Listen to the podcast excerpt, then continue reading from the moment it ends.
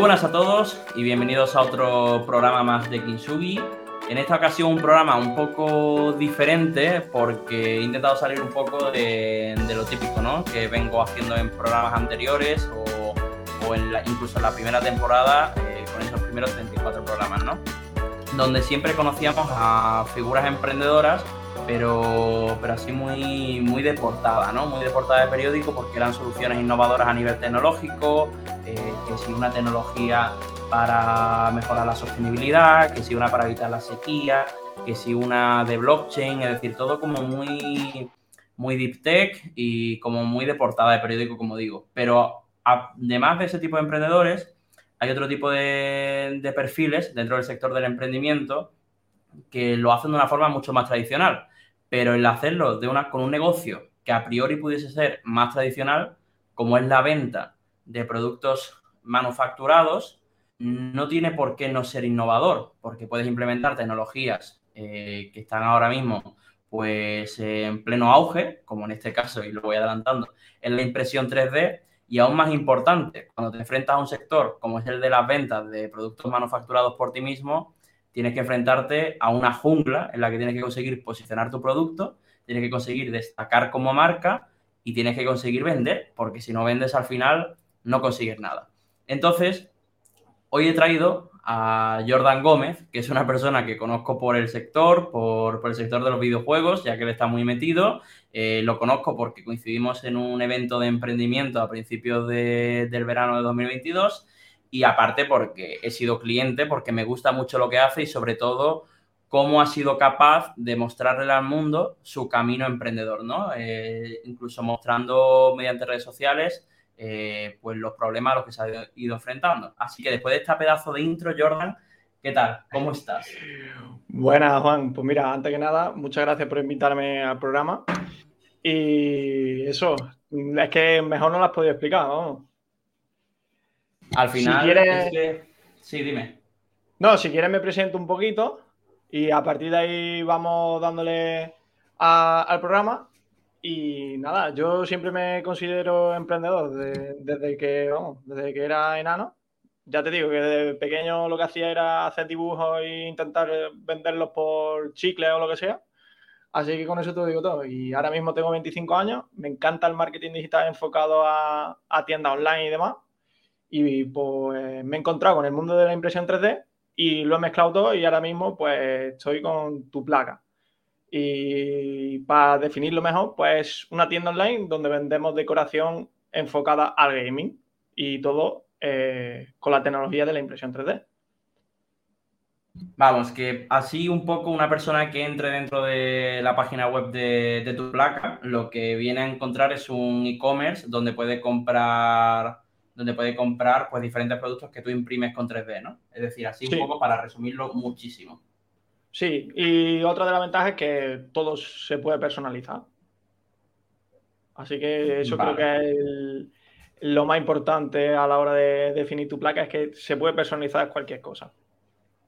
Y todo esto, Jordan, ¿de dónde nace? Es decir, ese, ese, ese querer vender, hacer dibujos, que no sé si serías buen dibujante, porque a lo mejor lo que vendía era como lo que intentaba vender yo, que daba bastante, bastante pena. Yo también he tenido esa etapa de, que aprendí a hacer un efecto de puestas de sol de pequeño en primaria, eh, que yo me creía que era el nuevo artista del siglo y lo, intentaba, y lo vendía por 5 céntimos el dibujo. O sea, yo creo que incluso te pones a, contar y pierdes dinero con, el precio del producto que utilizas, ¿no? Pero ¿de dónde nace toda esa inquietud de, querer generar pues esos intercambios, esos, esos ingresos de tu, de tu tiempo? Es decir, ¿por qué? Eh, ¿Viene de tu familia, que tú veías a tus padres a lo mejor pues llevar a cabo sus negocios? ¿O de algún vídeo inspirador en YouTube como El Camino del Éxito de Luzu, por ejemplo, por decirte algo? Es decir, ¿de dónde, dónde nace esa, esa inquietud? Hombre, sí, tengo que admitir que, que creo que me viene de familia, porque siempre han sido por ese aspecto muy emprendedores. Desde mi abuelo ha tenido bares, mi familia ha tenido tiendas de venta de gominolas, eh, también ha tenido más bares vamos, que siempre se han intentado buscar, eh, por así decirlo, las castañas de, a la hora de buscarse el que comer, ¿sabes? Siempre han estado ahí a tope con las ideas que tenían. Eh, es cierto que no siempre han salido bien, Pero eso yo creo que me, llega de nacimiento. Y en ese aspecto, pues, ya te digo, eh, siempre han estado ahí apoyándome en todo lo que se me ocurre, ¿sabes? Y por esa parte siempre ha estado guay. Y ya Después, te digo, yo, yo, todo el trabajo de investigación que hago cuando, cuando traigo un, ya ves tú, ¿eh? el trabajo que hago yo cuando traigo aquí a un invitado, es entrar en el LinkedIn antes del programa y tener LinkedIn delante, ¿no? Y ahí un poco, pues te puede hacer un poco la idea, evidentemente, si, si, entramos en tu perfil de LinkedIn, vemos que el marketing, pues es, un, es una constante, pero es que realmente has tenido varias veces el cargo de fundador, es decir, hay varios proyectos que al menos a nivel público, pues los pones ahí en redes sociales, eh, que uno es Social Pro y otro es Energy Grips.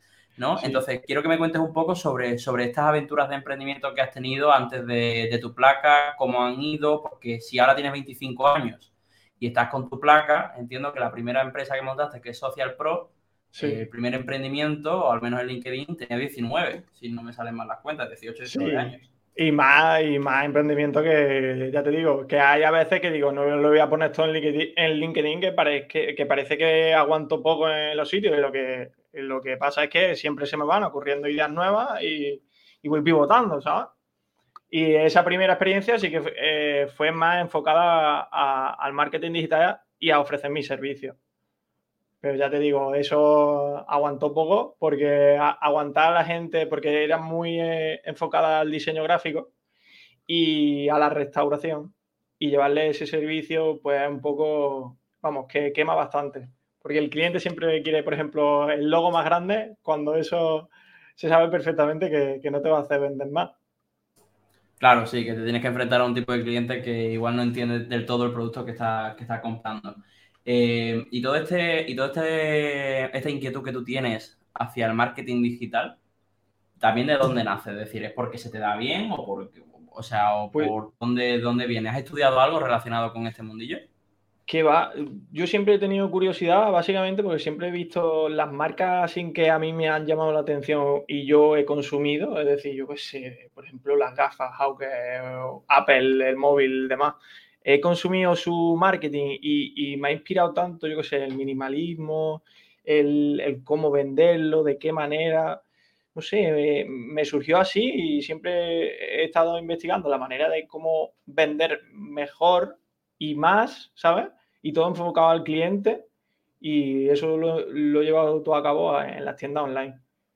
Y pues así, así, eh, a través de viendo vídeos de YouTube de cómo hacen las cosas, demás todo así. Y, también investigando mucho, yo qué sé, pues incluso cuando me suscribía a las newsletters de cualquier tienda o lo que sea, yo me tiraba horas mirando cómo y por qué ponen esto así y, por qué será, ¿sabes? Los títulos, ¿por qué lo ponen eh, más grande al principio? Yo qué sé. La psicología, todo enfocado al marketing, es una locura y a mí me sí, toda la, toda la parte de neuromarketing, ¿no? Un poco, todo, todo, ese, todo ese campo.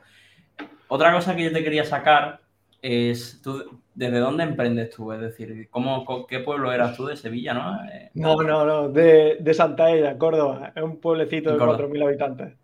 Un pueblo de 4.000 habitantes. Entonces, yo aquí te voy a sacar otro, otro tema, ¿no? Porque al final la gente, o sea, la mayoría de, startups y de emprendedores, lo vemos que o bien son de grandes ciudades como Madrid, Barcelona, Valencia, Málaga, o bien se acaban mudando a ese tipo de ciudades, como en mi caso, ¿no? Que, que vi que en Algeciras, pues se me hacía complicado desarrollarme en el campo tecnológico que me estoy desarrollando, eh, entonces me vine para Málaga. ¿Qué tal es emprender en un negocio como la impresión 3D, montar un e-commerce desde un pueblo de 4.000 habitantes? Es decir, ¿has notado que esto en algún momento ha sido un limitante para tu desarrollo profesional? Yo, yo creo que sí, sinceramente sí, te limita en muchas cosas. Ya, por ejemplo, a la hora de enviar paquetes y demás, te limita un montón. A la hora de conseguir, por ejemplo, yo qué sé, ya te digo, eh, financiación, por ejemplo, te ayudan súper poco en ese sentido. Te limita un montón, pero bueno, en otro sentido, al ser joven, también te permiten, eh, yo qué sé, como buscar mm, líneas de subvenciones así pero ya te digo, que te pueden morir esperando, pero eh, la ventaja es que estás mucho más tranquilo. Porque yo es cierto que mm, la ciudad a lo mejor mm, no me vendría bien eh, tanto estrés, ¿sabes lo que digo? Gano a lo mejor en, el sentido de estar mucho más relajado de que, yo qué sé, del, nivel de estar en un pueblo tan pequeñito, pero a lo mejor me limito a la hora de, crecer, eso sí, eso cambia una cosa por la otra. Y tú ahora mismo estás, entiendo por lo que estás diciendo, que te, que te gusta, ¿no? O sea, el sitio donde estás ahora mismo, que no es algo que tú estés buscando el, el cambiar de ciudad ni nada, ¿no? O sea... No me importaría, ¿sabes? Lo te digo, si, llega si surge la oportunidad, no me importaría el, poder cambiar de aire y, seguir creciendo como, emprendedor, como persona, como, o como sea, ¿sabes? Pues voy a ir a, a tu placa, ¿no? Este, este negocio que, ya le digo a la audiencia que incluso, bueno, pues ya digo, eh, podéis entrar en la web, tiene un montón de diseños, pero es que Jordan es, no sé, me parece una persona súper inquieta y súper curiosa y es que incluso te hace el modelaje 3D de la idea que tú tengas en tu cabeza, ¿no? O sea, que eh, es una persona que tiene ganas de, ganarse la vida y es por una de las cosas que, te traigo este podcast, ¿no? Eh, entonces, ¿qué tal es montar un e-commerce? Es decir, ¿qué, tal es eso de, llevar a cabo esos procesos de ventas? ¿no? no sé si has tenido días en los que no ha llegado ningún pedido. ¿Cómo te posicionaste? O sea, vamos a empezar por, el principio. ¿Cómo empezaste a posicionar tu marca? ¿no? Porque tú creas el dominio, ¿no? Registras el dominio, creas tu e-commerce pues con cualquier CMS eh, como Shopify, WooCommerce o cualquier plataforma de estas, pero ¿cómo haces que la gente empiece a saber que tú estás emprendiendo en ese campo y que tú tienes un producto que ofrecerle a la sociedad? ¿Cómo consigues que la gente haga ese primer pedido por el cual paga?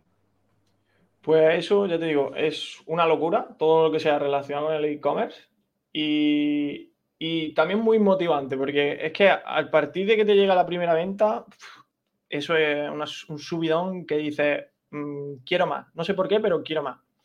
Y, no sé, eh, yo creo que empecé directamente en Twitter y ya te digo, poco a poco haciendo sorteos y demás, yo no tenía ninguna venta y pues de momento como con los sorteos se, se conseguía algo de visibilidad, pues me llegaba algún pedido y demás. Y ya te digo, yo he ido pivotando un montón en ese sentido porque cuando veía que los sorteos a lo mejor funcionaban de que estaba haciendo, yo que sé, un diseño cualquiera en 3D, eh, de repente había algo en tendencia, digo, pues voy a hacer esto, yo qué sé, si hay algo en tendencia relacionado con X cosa, un videojuego, lo que sea, pues voy a imprimir algo de este videojuego e intentar llamar la atención. Y siempre voy enfocado en eso, voy a lo que hay en tendencia para poder seguir creciendo en ese sentido, porque lo único que hago en redes sociales es llamar la atención Luego, con esa curiosidad, llegan al Twitter o al perfil o lo que sea, se meten en la página web, vemos lo que hacemos y entonces ya se ponen en contacto de, mira, pues tengo una idea de hacer esto, de hacer lo otro, de personalizar esto. Y eso, pues, al ser un e-commerce, eso mola un montón, el que pueda ofrecerle a la gente eh, algo que para mí es novedoso en ese sentido porque sé que la impresión, la impresión 3D está muy enfocada a, ofrecer el servicio. En plan, tú me llegas a mí con un diseño, yo te lo imprimo y ya está. Pero no estaba nada enfocado al que yo tengo esto, te ofrezco esto, que es decoración, más enfocada al gaming, y, si te mola y eso, y te llama la atención, pues puedes comprarlo perfectamente por la, por la tienda. ¿Cuánto, ¿Cuánto tiempo te ha costado conseguir que tu negocio te dé de comer realmente. Es decir, eh, o ha sido inmediato, montaste tu placa y desde el primer mes ya te ofrecía unos ingresos que te permitían vivir del negocio, o, has tenido que estar un tiempo pues perdiendo incluso dinero. Eh, sigo perdiendo dinero, con eso te lo digo todo. Eh, ya que es que no es mi negocio principal, lo puedo compaginar porque yo al ofrecer mi servicio también de marketing digital y demás, llevo otras tiendas online y lo que hago es compaginarlo todo. Pero lo que es tu placa, de momento pues da para, seguir tirando el proyecto y seguir invirtiendo en impresión, en impresoras, por ejemplo, en filamentos, en poder ofrecer nuevas cosas, ya te digo, poco a poco. Pero de momento no da ni, ni para pipas, por así decirlo. Y, y, acabas de decir una cosa también y es ofrecer nuevas cosas, ¿no? Porque la gente piensa en la impresión 3D y hace unos años sí que era algo como súper puntero, ¿no? Porque nacieron un montón de iniciativas, pero ahora la gente piensa en impresión 3D y tendemos a pensar en cosas mucho, muy simples, ¿no? Como que puede imprimir un Charmander o un Pikachu, ¿no? Te, lo estoy simplificando mucho, ¿no? ¿Cuál es el proceso de innovación a la hora de encontrar más productos que puedas vender utilizando la misma máquina? Es decir, ¿cómo, cómo coges tú y te enfrentas a ese proceso de, de innovación, ¿no? De pensar en nuevos productos que a lo mejor no consistan en, en lo que ya venías haciendo antes, ¿no? Por ejemplo, antes vendías piezas del Fall Guys, después empezaste a vender escudos o copas, trofeos, eh, pero por ejemplo, hoy mismo que estamos grabando este podcast, he visto un nuevo producto que es como, son como unas lámparas, ¿no? Que, que usan la 3D que hace. ¿Cómo llegas a esa idea? ¿Cómo, ¿Cómo es ese proceso de innovación? Pues eso, por ejemplo, es ir, ampliando, porque como estamos muy centrados en hacer, por ejemplo, placas, que lo que suele ser es el logo personalizado de la persona, por ejemplo, si es streamer o es youtuber, lo que sea, pues eh, nuestro proyecto estaba enfocado a eso, en poder sacar tu logo como para motivarte a la hora de, estar, eh, de ser streamer o de ser youtuber, lo que sea, y es cierto que hemos ido ampliando campo. Luego empezamos con los trofeos. En el sector gaming es cierto que hay, hay un montón de torneos todos los fines de semana y vamos, todos los días hay torneos relacionados con los videojuegos.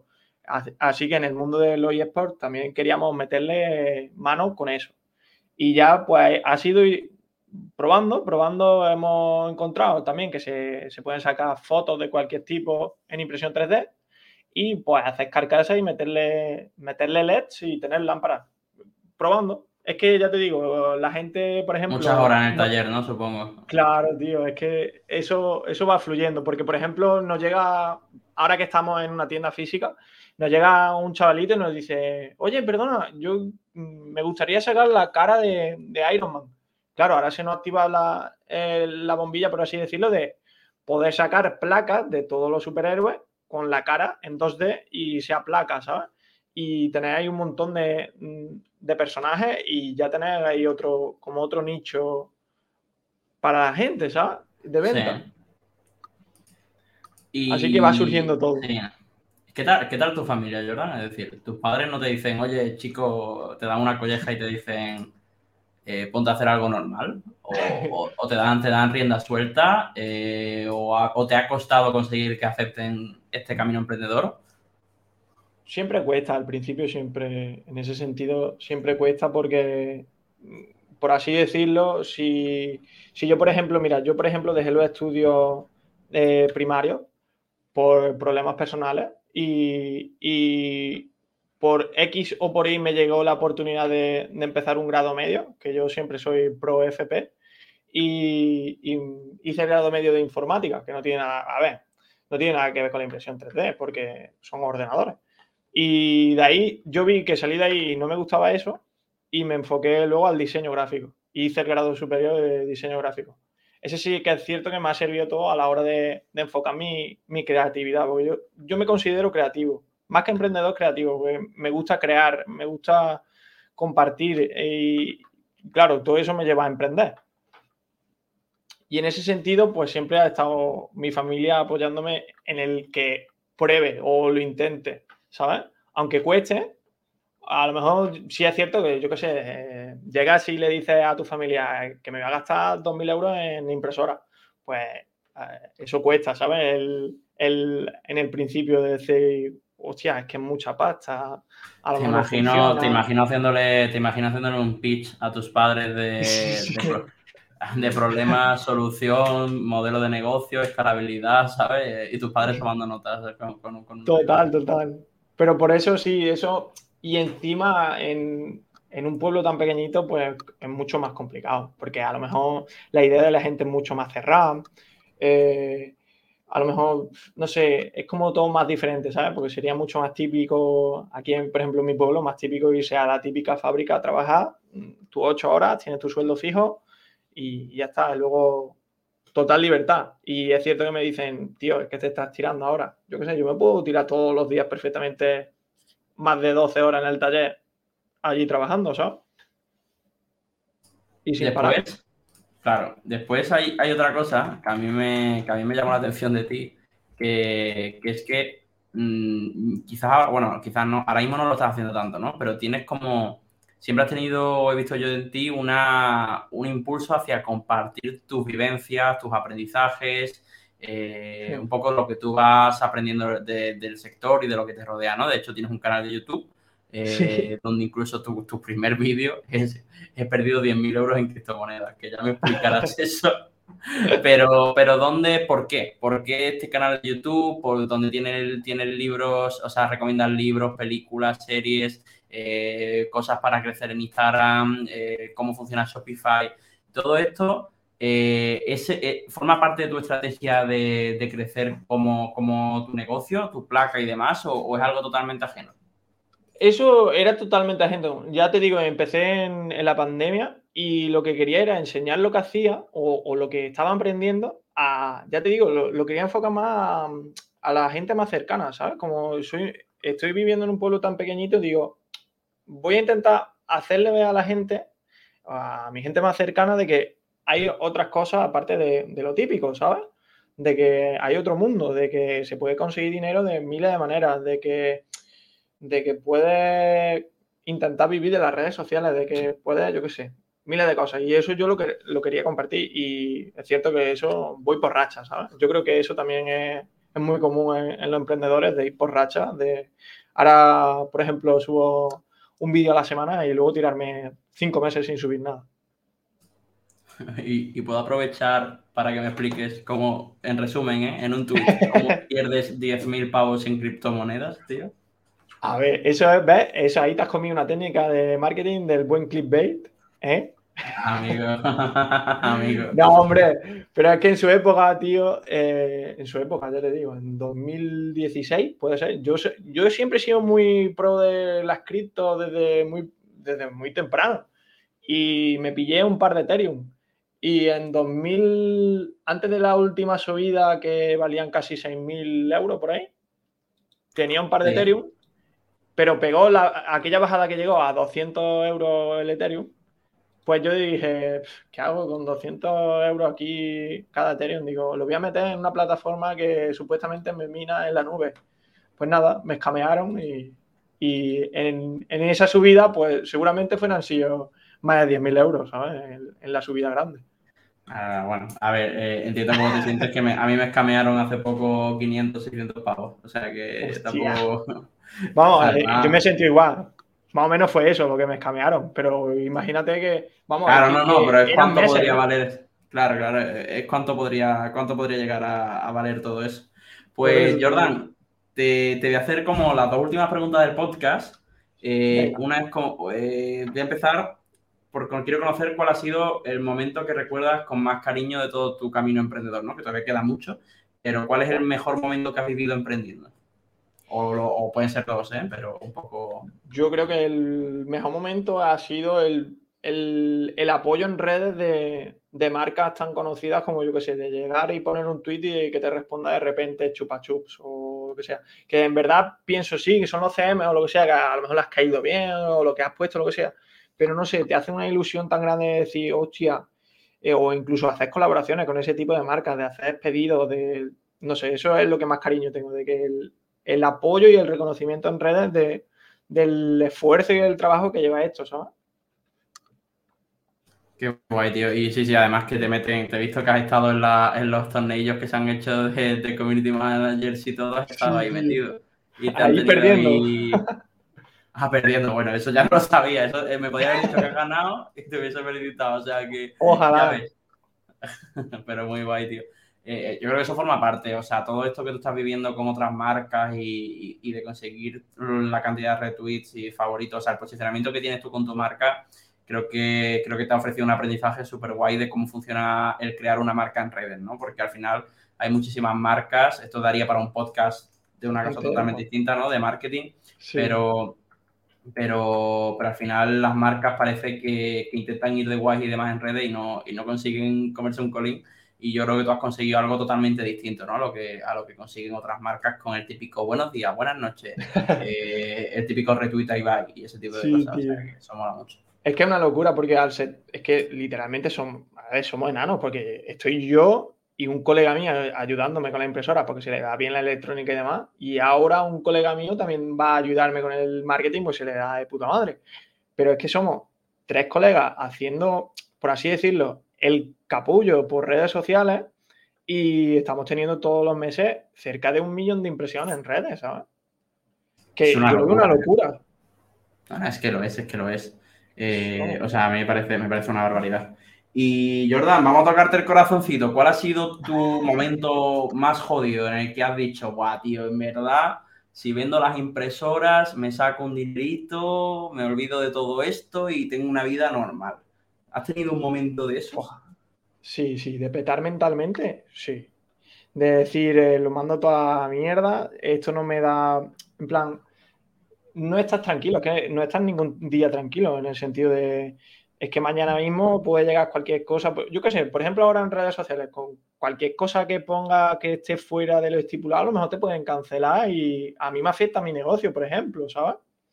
Y en ese sentido, lo más duro yo creo que fue en abril, que sí, en ese sentido se me acumuló todo. Eh, tenía problemas personales, eh, estaba en el trabajo, estaba full presionado con un montón de pedidos, vamos, no daba abasto y literalmente tuve que ir a, terapia y demás porque es que no podía más. No podía con, todo a la vez, ¿sabes? Y se me juntó todo. Pero yo a partir de ahí creo que ha sido un punto de inflexión de, mirar más por mí, de, hacia dónde quiero ir. Y creo que, de momento vamos en buen camino. Pues tío, mira, eh, yo para despedir el programa lo que voy a hacer, que puede sonar un poco a lo típico, ¿no? De que vienes a una entrevista y el entrevistador te felicita, ¿no? Pero eh, te felicito porque al final estás emprendiendo de una forma totalmente distinta a la que yo estoy acostumbrado a, ver, ¿no? Por el entorno en el que me muevo, muy mucha tecnología, programación, inteligencia artificial, blockchain, machine learning, todo, eh, todas estas palabras, ¿no? Que suenan súper bien y súper atractivas. Eh, que parece que van a levantar dinero con chasquido de dedos, pero creo que hay otro tipo de, bueno, creo no, es que es así, hay otro tipo de, de emprendimientos que pueden parecer más tradicionales, que aunque la impresión 3D no tiene nada de tradicional, ¿no? Pero tú me entiendes un poco lo que, lo que vengo a querer decir. Y, creo que eso, ese sueño que estás persiguiendo, al final yo creo que de alguna forma tú reflejas muy bien lo, lo que es empezar a emprender, ¿no? Porque normalmente en los periódicos y demás siempre se saca el momento de éxito de la startup. pero no hablamos de todos esos meses que hemos estado perdiendo dinero. Es que yo también he estado con mi negocio de eventos he hecho eventos en los que he perdido dinero. He cogido carretera y me he ido a un pueblo de Córdoba a hacer, esto es literal, un evento y cuando he llegado a mi casa y he visto cuánto he gastado y cuánto he ganado, digo, coño, me ha salido negativo. Eh, he perdido 300 euros hoy eh, yendo a trabajar. Eh, y trabajando no 8, sino 16 horas entre el viaje, montaje y todo, ¿no? y al final eso yo creo que forma parte de ese camino emprendedor que, que empezamos a, crear y que, y, que, que estamos desarrollando, ¿no? Así que yo creo que lo que estás haciendo, tío, tiene, tiene muy buena pinta y yo creo que de alguna forma u otra, simplemente por lo inquieto que eres y lo curioso que eres, acabarás, acabarás muy bien posicionado y, te felicito de verdad por lo que, por lo que has conseguido porque yo eh, creo que siendo una persona o siendo dos o tres las que seáis, habéis conseguido como negocio ofrecer una buena atención, un buen branding, un buen posicionamiento, un buen producto, un buen envío. Es decir, creo que habéis conseguido lo que muchas tiendas mucho más grandes eh, les cuesta conseguir los roles. O sea que en ese sentido, tío, darte la enhorabuena y darte las gracias por, por venir al podcast y darme estos 30 minutitos de, de charla.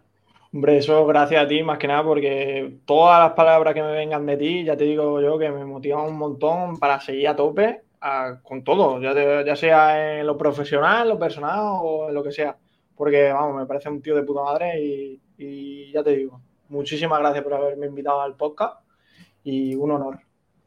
Pues nada, tío, pues cortamos aquí y a la audiencia nada. Semana que viene otra entrevista. Empieza, empezamos la temporada con, varios invitados, pues muy, muy interesantes y, a ver este año si conseguimos superar los 34 invitados, esta temporada, mejor dicho, los 34 invitados de la temporada pasada.